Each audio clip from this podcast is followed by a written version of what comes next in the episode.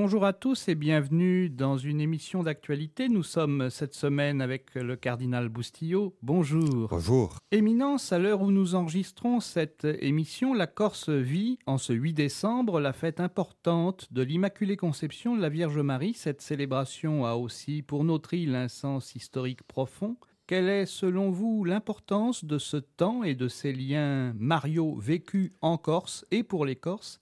Et quel message leur adressez-vous? Écoutez, il s'agit d'un jour de fête et de joie. Fêter la Vierge Marie, l'Immaculée Conception, patronne de la Corse, c'est une manière de se dire qui nous sommes et d'où nous venons. Et voir que nos ancêtres ont mis la Vierge Marie en valeur pour qu'elle soit un modèle de vie, un modèle de spiritualité et modèle aussi de vie en communauté, de vie fraternelle. Quand on fait le tour des Corses et on voit les sanctuaires, les chapelles, nos cathédrales, etc., on s'est dit, comme la Vierge Marie a toute sa place.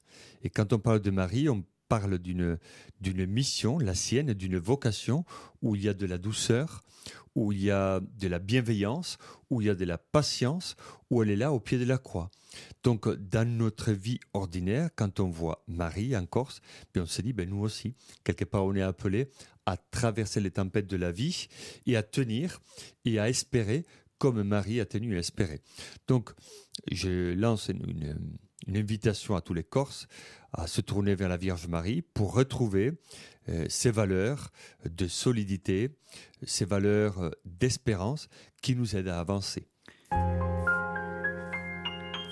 Avec la célébration de la Saint-Nicolas, avec Noël qui conclut en partie le mois de décembre, c'est un temps très particulier de l'année pour les enfants. Vous avez eu plusieurs occasions de les rencontrer. Quelle importance ont-ils à vos yeux et pour l'Église et comment parlez-vous à leur sensibilité et leur intelligence dans une dimension chrétienne et en ce temps de fête? Ben Écoutez, pour nos enfants, je crois qu'il est important de leur donner des valeurs chrétiennes, comme vous dites. Pourquoi? Parce qu'ils vont voir les lumières ils vont voir les cadeaux, les chocolats, euh, les gourmandises, tous ces. Bon, ils vont voir ils vont être conscients. Mais il ne faut pas qu'on véhicule à travers tout ce qu'on voit à l'extérieur euh, une mentalité matérialiste. Il est important qu'il y ait des moments de joie, de rencontres, de partage, où on mange bien. Mais en même temps, il est important de leur dire n'oublions pas pourquoi on mange, pourquoi on partage, pourquoi on fait la fête, pourquoi il y a de la lumière dans nos villes, pourquoi on fait des cadeaux. C'est parce que Jésus est né. C'est parce que c'est la Saint-Nicolas. Donc il y a à la racine, à l'origine, une fête chrétienne. Donc célébrer avec les enfants la Saint-Nicolas, ils étaient tous habillés avec des mitres, comme euh, le Saint-Nicolas, évêque. Donc c'est une manière de leur dire, voilà, vivons un moment de joie. Il est tout à fait compatible d'être croyant chrétien et d'être joyeux. Ce n'est pas parce qu'on est chrétien qu'on est triste et fataliste. On est chrétien et on porte la joie à nous, parce que c'est Nicolas, voilà, le 6 décembre. Et là, pendant le temps de l'Avent, ensuite il y a l'Immaculée Conception, après il y aura Noël, donc un temps où on se prépare pour que la vie soit belle et pour que nos enfants soient éduqués et reçoivent des valeurs dans leur mémoire. Et au-delà des enfants, quel message aux parents? Mais les parents, ils étaient là. Ils étaient là aussi. Donc j'ai profité parce que les parents nous font confiance. Donc déjà, c'est important.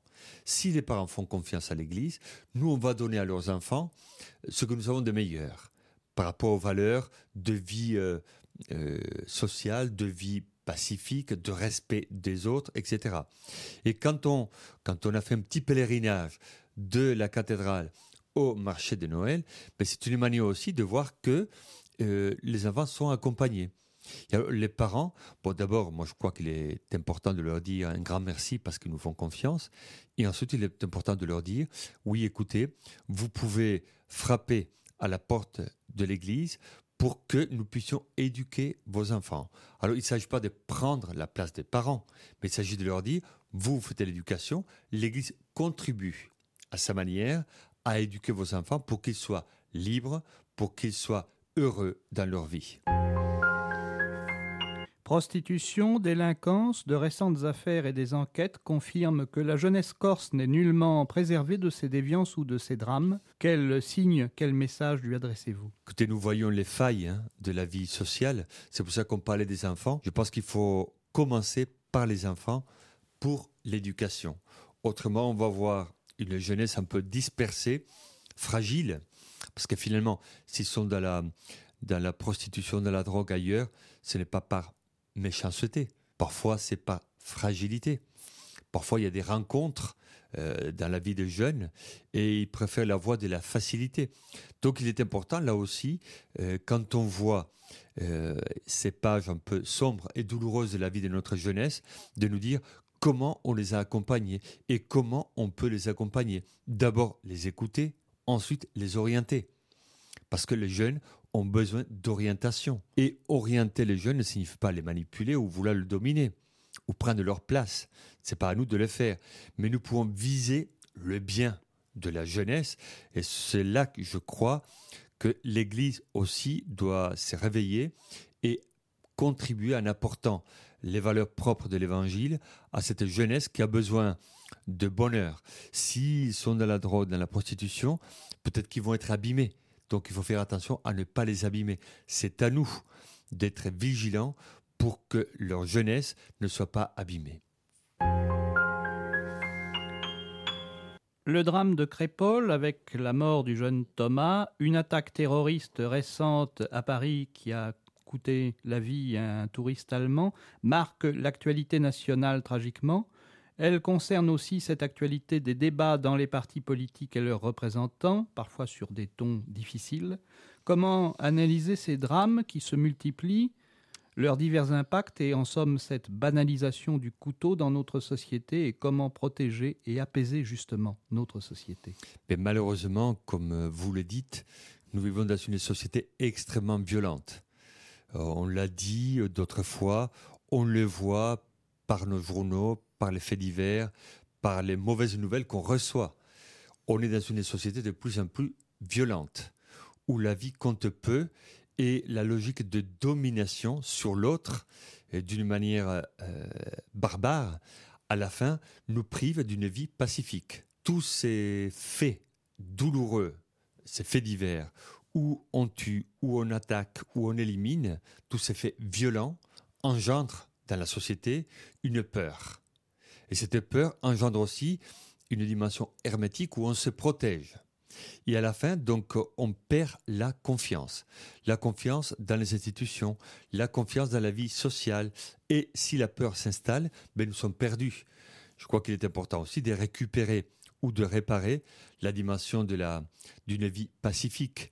Mais voyez, moi je suis convaincu qu'il faut commencer par la famille, par les familles et par l'école pour que nos enfants soient bien élevés, qu'ils soient éduqués à une vie pacifique et qu'il ne soit pas dans une logique de domination ou dans une logique de violence, comme on a vu malheureusement ces jours-ci.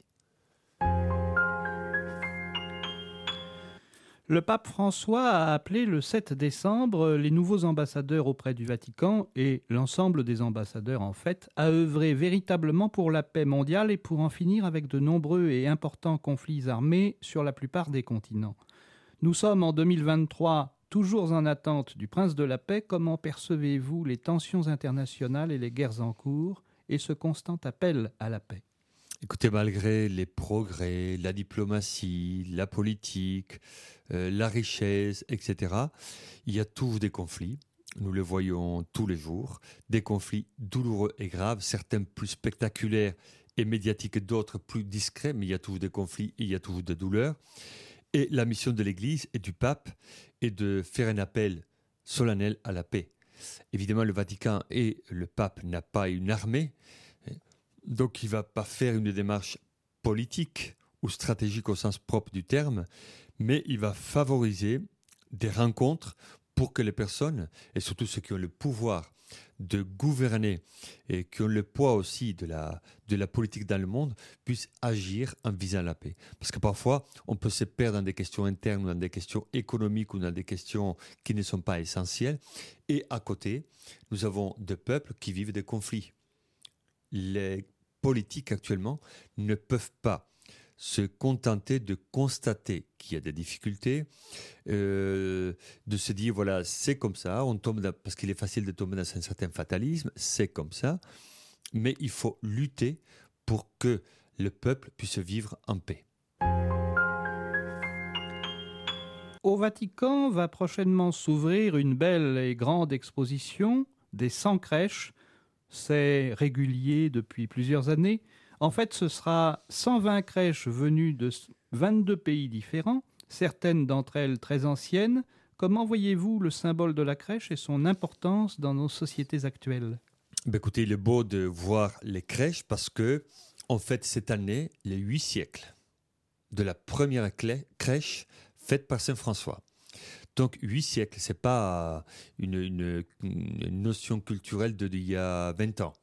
Donc, il y a l'histoire, il y a la tradition, et je crois qu'il est important aussi de mettre en valeur les crèches. Pourquoi? Parce que, justement, on, vient de parler des situations politiques complexes, des douleurs, des guerres, des conflits. Voilà, la crèche, avec son côté simple, familial, pacifique, nous renvoie à quelque chose de chaleureux, de lumineux, qui, euh, euh, qui nous donne force et joie dans notre foi. Euh, je crois qu'il y a beaucoup de polémiques autour des crèches, ça c'est dommage, parce que finalement, le but de la crèche, ce n'est pas la polémique, mais c'est la dimension, comme j'ai tout souvent dit, la dimension symbolique. La crèche doit nous renvoyer à nos valeurs, à nos traditions, où il y a l'accueil, où il y a la vie, où il y a la simplicité. Et à la crèche, vous savez, il y a les, bergers qui vont, les mages, il y a toutes les catégories sociales. Donc c'est un lieu d'égalité, d'accueil, de bienveillance, de lumière et d'amour. Finalement, la crèche, c'est quoi? C'est une manière simple de mettre en valeur l'incarnation de l'amour de Dieu dans le monde. Il y en a besoin de cet amour. Eh bien, c'est sur ces dernières paroles que nous allons nous quitter. Merci, Éminence, et à très bientôt dans une nouvelle émission d'actualité. Merci à vous.